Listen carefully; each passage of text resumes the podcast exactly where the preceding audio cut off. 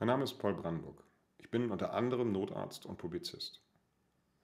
Die Filme von Alles dicht machen sind eine geniale Kritik des Versagens unserer Regierung. Dieses Versagen hat ohne jede Not viel tausendfaches Leid verursacht und unsere Gesellschaft schwer beschädigt. Hinter den Filmen kann ich keine andere Motivation erkennen als Mitgefühl und Menschlichkeit. Außerdem sind die Filme verdammt lustig. Und wenn ich eines zwischen all der Krankheit und all dem Sterben gelernt habe, das mich immer umgeben hat, dann, dass man dem Horror ins Gesicht lachen muss. Ich weiß, dass ich für viele Patienten, Ärzte und Wissenschaftler spreche, wenn ich den Künstlern sage, danke für euren Mut.